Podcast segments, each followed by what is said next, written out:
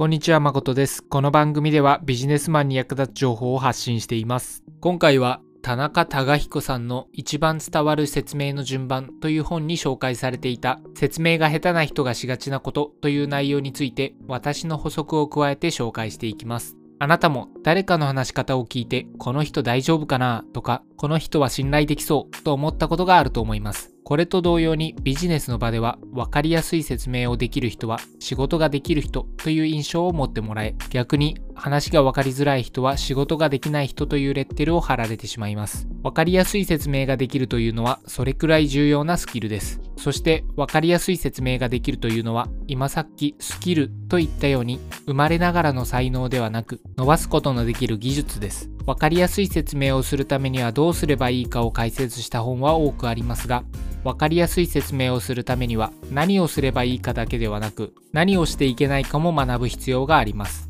今回の内容は説明が下手な人がしがちなことつまり分かりやすい説明をするためにはやってはいけないことを学べる内容となっています。ぜひビジネスの場で信頼を勝ち取りたいと思う方は最後まで聞いていってください。それでは早速本題に入っていきます。今回は5つの説明が下手な人がしがちなことを紹介していきます。1つ目は考えた順番で説明をしてしまうということです。これはかなりやりがちなやつです。相手にとって分かりやすい順番で説明するのではなく自分が考えた順番や時系列順で説明をしてしまうということです。例えば業務上の課題があってそれを解決した時の報告として次のような説明をしてしまうということです。最初は A 案で解決しようとしていたのですがうまくいかなかったのでその反省を生かし B 案を考えつきそれをやりました。B 案は A 案よりだいぶ改善されたのですがそれでもわずかに足りない部分があり最後に C 案をやって解決できました。こんな説明です。いろいろ話をしていましたが結局は C 案で解決できたということです。居酒屋での世間話であればこっちの方が話に起伏があって面白いかもしれませんが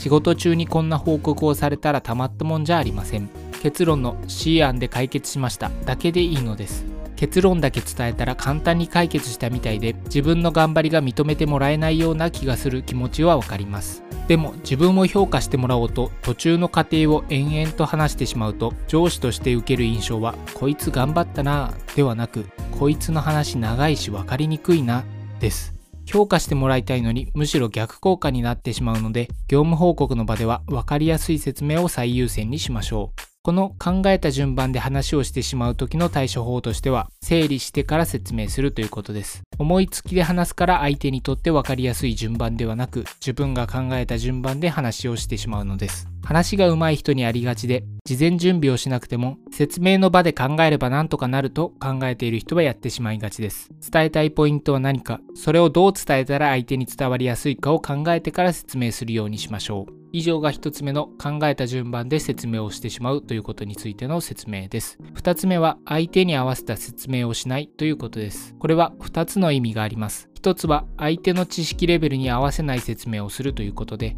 もう1つは相手の理解したいレベルに合わせずに説明するということです。一つ目の相手の知識レベルに合わせない説明をするということについては例えば専門外の人に専門用語を多用して説明したりあなたの話の理解に必要な背景情報の説明をはしょったりすることです。もう一つの相手の理解したいレベルに合わせずに説明するについてはこれは相手が簡単に理解したいと思っているだけなのに厳密に説明しすぎてかえって話を分かりづらくしてしまうということです。例えばパソコンがあまり詳しくない人に CPU の説明をしようとした時よくある説明の例としては人間の脳に例えることです。人間の脳が情報を受け取り分析し行動を決定するように CPU は指示されたタスクを実行するために情報を受け取り計算や処理を行い結果を出力するという説明です。パソコンが詳しくない人は CPU について知らないだけではなく他のパソコン関連の部品についても知識がないことが予想されます。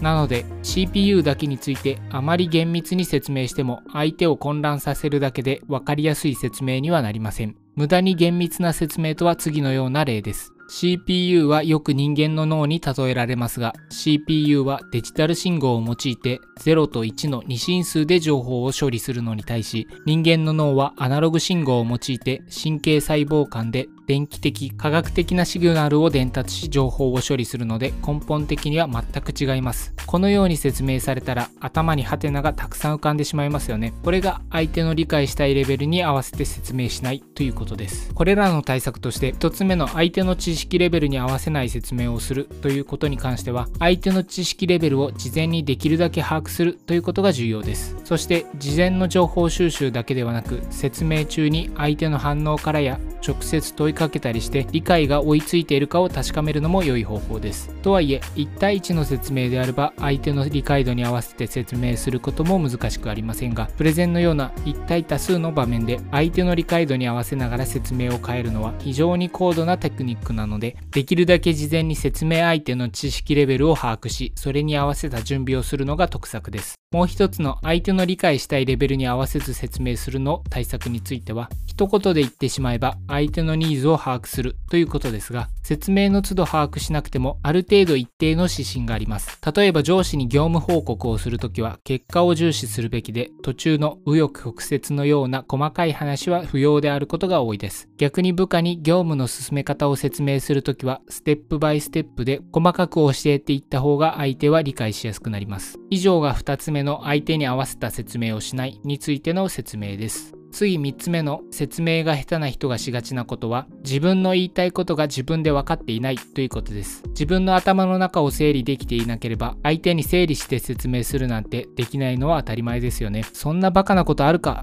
と思われるかもしれませんが、これが意外とあります。あなたも理解したと思っていたが、実は理解できていなかったという経験あったりしませんか？学生の頃、自分だけで勉強するより、友達に説明するとより理解が深まるということを聞いたことがあります。これを実践しようとした時、自分が理解したと思っていても、いざ説明してみると意外と理解できていなくてうまく説明できないということがあります。これにより自分の知識を再確認するので、より理解が深まるということでもありますが、理解したと思っていたけど実はできていなかったという典型例でもあります。これは子供だから起きることではなく大人になっても同様のことが起きます。これの対策は実際に説明する前に説明のリハーサルをするということです。自分の言いたいことが分かっていない人はリハーサルでつまずきます。ここでつまずかないように説明できれば自分が言いたいことが分かっていないという理由での説明が分かりづらくなるということはなくなるはずです。以上が本書に紹介されていた内容でここからは私が経験した説明が下手な人がしがちなことについて紹介していきます。1つ目は脱線がひどいということです。あることの説明をしている時にちなみにこれってと補足情報を教えてくれるような場合があります。こういった脱線が一切いけないと言っているわけではなく、ちなみにの後にさらにちなみにが続き、そういえば何の話をしてたんだっけ？となることがあり、これが話を分かりづらくするということです。あなたも覚えないですか学校の授業中で教科書から離れた説明が授業を面白くしているという経験。そして脱線の話は覚えているけれども、肝心の授業内容は覚えていないということ。脱線は話を面白くするという点でメリットがあるのですが、これに味を占めてどんどん脱線していくと本来伝えたい話が伝わらなくなりますこれの対処法としてはまずは本題を伝えてから補足情報を伝えるという構成にするということです講演やスピーチのように時折面白い話をして聞き手を引きつけながら話をしないといけないというような高度なスピーチ力が求められる場合は例外ですが業務上の連絡や説明は分かりやすさを第一優先しましょう。以上が脱線がひどいについての解説で次最後の説明が下手な人のしがちなこととしては話題が前後に行き来するということです。これは話の構成がまとまっていなくてスライドを使って説明している時などにそういえば言い忘れてたけどなどと言って前前のスライドに戻って話が前後するようなパターンのことです。またスライドの構成が悪く一つのことを説明したいのにスライドを前後行き来しないといけないのもこれの一種です。これが問題なのは説明している本人としては前後することが相手にとって分かりにくい説明になっていることに気づいていないということが多い点です。最悪の場合、言い忘れていたことを補足しているので丁寧な解説だろうと思っていることすらあります。これの対策としてはありきたりなものではありますが説明の前に話の構成を考えるということです。構成を作って説明途中に前後しなくても良いように話の構成を作りましょう。今回の本題は以上です。今回は説明が下手な人がしがちなことを5つ紹介しました。その5つとは、考えた順番で説明をしてしまう、相手に合わせた説明をしない、自分の言いたいことが自分で分かっていない、脱線がひどい、話題が前後に行き来するということでした。概要欄にそれぞれの対策もまとめてあるのでぜひ参考にしてみてください。